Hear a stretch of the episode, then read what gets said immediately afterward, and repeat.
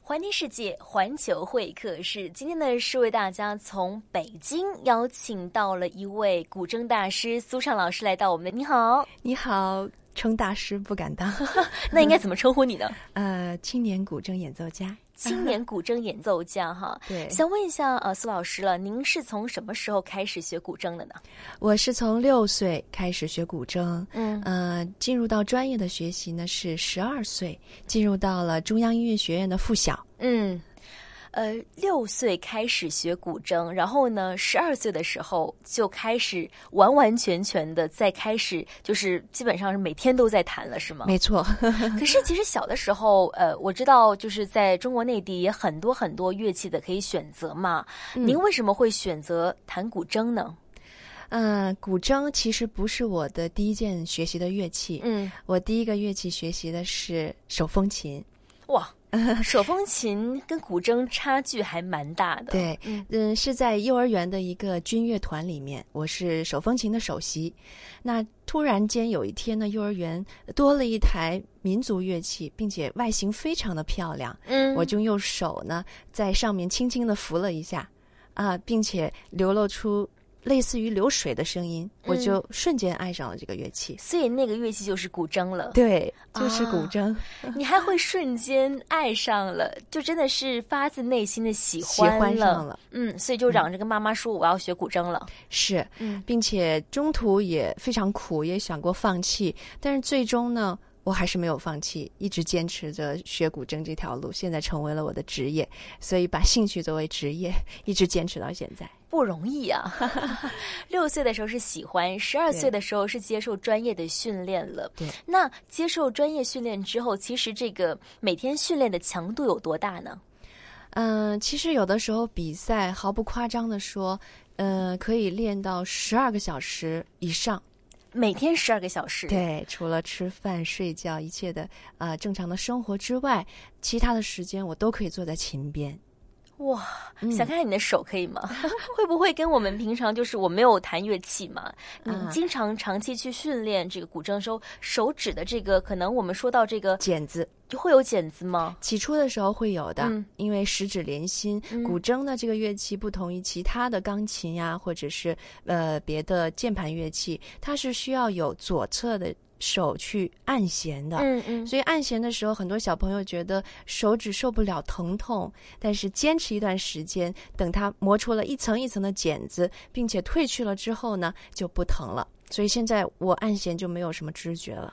天哪，已经是到了更高的进度。我还以为说，嗯，我看你的手指应该会有茧吧？我怎么看到其实不是很明显，也没有对什么没了。有了。所以就是日复一日的训练之后，已经到了那种忘我的境地，一天可以练十二个小时。对，嗯，我相信现在的学生会练得比我还要刻苦。 那个是你求学阶段 嘛，对不 对？。对，那后来，那应该是顺理成章，毕业之后就专门去到大学，嗯去到哪个大学呢？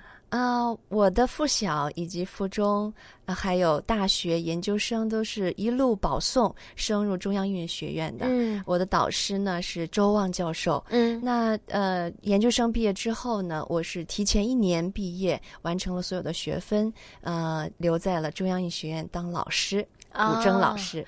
真的是从小到大，从六岁开始拨了一拨，有流水的感觉之后，对就已经忘我的进入到这样的一个这个学习当中了。想问一下你啊，其实呢，这次来香港，当然嗯就是给香港的观众带来古筝的表演了。嗯之前有来过香港吗？来过多次了，我嗯刚才在路上呢，路过了红磡。嗯啊、我想起了曾经在这个体育场啊，呃，与郑少秋老师、汪明荃老师、还有喜多郎先生一起举办过音乐会。嗯那之前呢，也曾经和香港中乐团合作过一场冠军之夜，指挥呢是孙鹏先生。嗯呃，和严总监的合作可以追溯到，我想想，大概是三四年前，在上海的交响乐团，嗯严指挥指挥了一首呃我首演的作品，叫做《如是》，嗯，嗯，所以说跟香港的渊源还是挺多了哈。很深的渊源，那我也这很喜欢这 儿。对，那这一次来到香港，又是给香港的观众带来什么样的表演呢？这一次呢，演出的是一首比较。啊久远的一个经典的古筝协奏曲，嗯曲名叫《临安一恨》。嗯，其实我知道这一曲《临安遗恨》呢是有故事的。你曾经在十八年前就以这一首的这个曲子《临安遗恨》夺得了文嗯化杯的少年组金奖哈。是的，那个时嗯候我十三岁左右，哎呦，现在你暴露年龄了，我刚说你十八 岁，对，没关系那所以过了十八年之后，嗯然后那时候十三岁是一个少女了，还是个小孩儿，对小女孩儿。现在呃，经过了岁月，经过了那么多年的一些的练习啦，还有演出啦，那肯定各方面都有所长进了 哈。那这这一次再来香港再演这首曲子，你的心情是怎么样的？啊，曾经啊，真是小孩子的时候比较单纯，呃，得到金奖呢也是非常惊喜的一件事情。嗯当时呢不太理解这个作品的深度以及他作品的背景，因为他是描述了一呃岳飞，他是南宋的这个啊、英雄降临，啊、将领，嗯那么他呢受奸臣所害啊、刚好是。《临安遗恨》这首作品，那岳飞当时就是被关押在临安这个地方，嗯呃，我当时呢不太理解《满江红》当中这个一个句子叫“怒发冲冠，凭栏处。啊，我想到那个画 面。”对，现在说别人生气的时候，就说你怒发冲冠嘛，头发都竖起来了。对嗯，当时不是很理解。那现在呢？十八年后再一次诠释这样的作品，我的理解是深刻多了。嗯，嗯，我相信这一次呃演绎会比以往的这个小孩子我变化的很大，所以敬请大家期待，也会在我的演出中留有一些很多新意的处理，比如在卡丹萨的部分会有一些。自己独自的见解和表嗯现，嗯，那想再我们多说一下这个《临安遗恨》啊，嗯这首曲子其实有什么特别之处呢？或者说它整个这个历史背景是怎么样描述的？一个是描述的是一个怎么样的故事呢？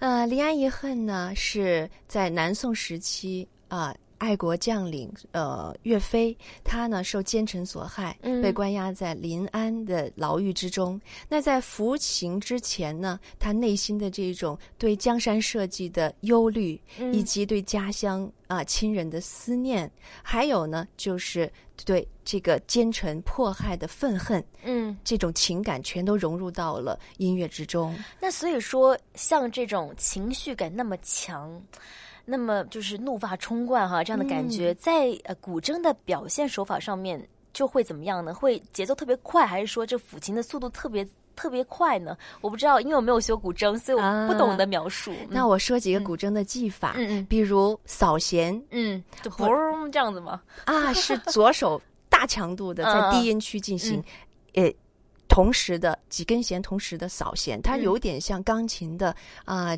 双手嗯啊、同时向琴键上发出震响。嗯所以我想，我相信这样的情绪呢，会表达出这种怒发冲冠、凭栏处的这种形象。嗯呃，这首作品呢，呃，是非常经典的。其实它早先呢，在一九九二年的时候嗯被何占豪先生从软的协奏曲改编为古筝协奏曲。嗯，那直至今日，古筝协奏曲的上演率比软协奏曲要高的很多，并且嗯成为一首非常经典的古筝作品了。嗯。嗯，刚才呢，老师是跟大家说了说这个古筝的技法嘛。那其实呢，在我们的节目当中呢，也想老师，既然现在您也是大学老师了哈，多跟大家介绍一下古筝还有什么技法呢？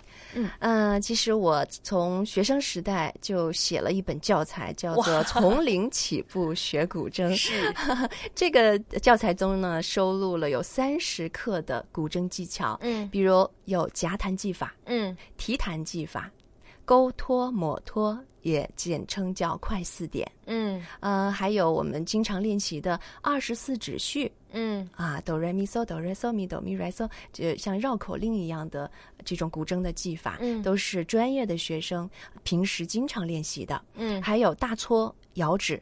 那么简要的说，古筝的演奏技法可以分为三大体系了。是一大体系呢，就是左手的揉银按滑颤部分，嗯它呢就是古筝的三分弹七分韵，左手的韵味弥补了很多很多右手的这样的韵味的色彩。嗯那它就是古筝最独特的这种技法，嗯因为钢琴它不具备这样左手的韵味，嗯它是我们中国所特有的。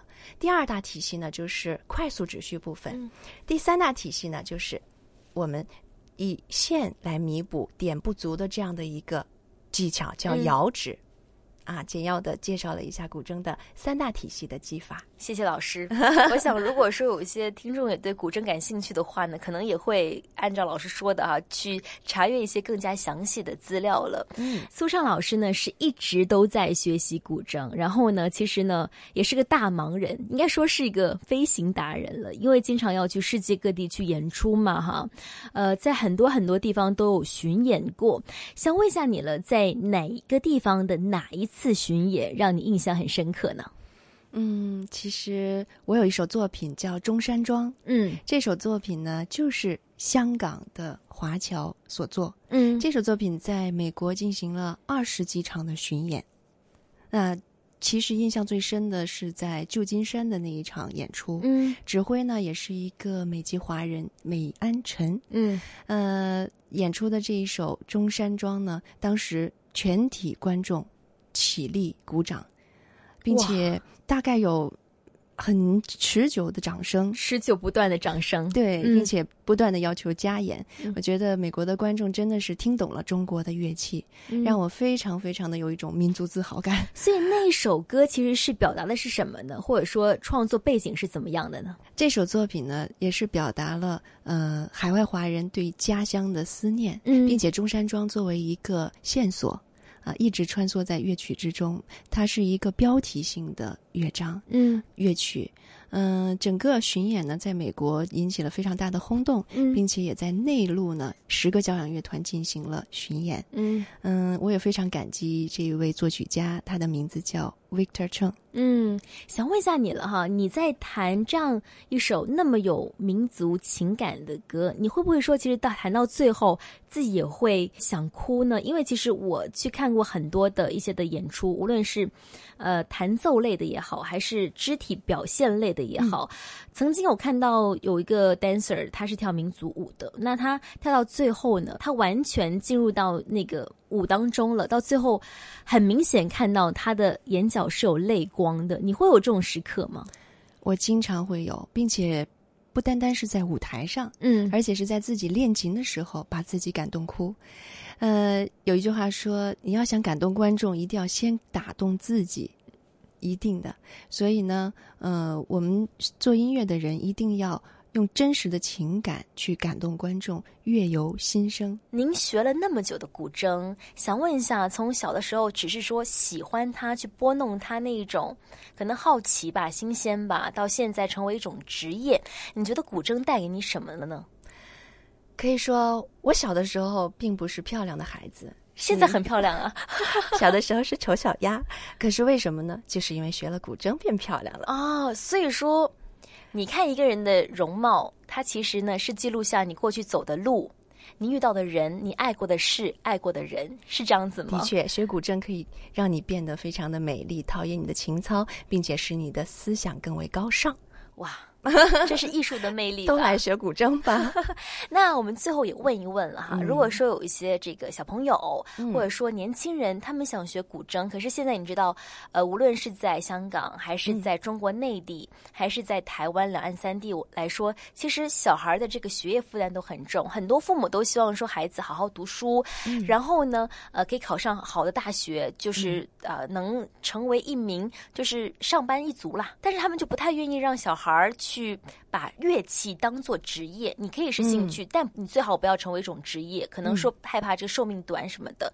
那面对这样的家长，你觉得你会用什么样的话语去说服他们让小孩儿学乐器呢？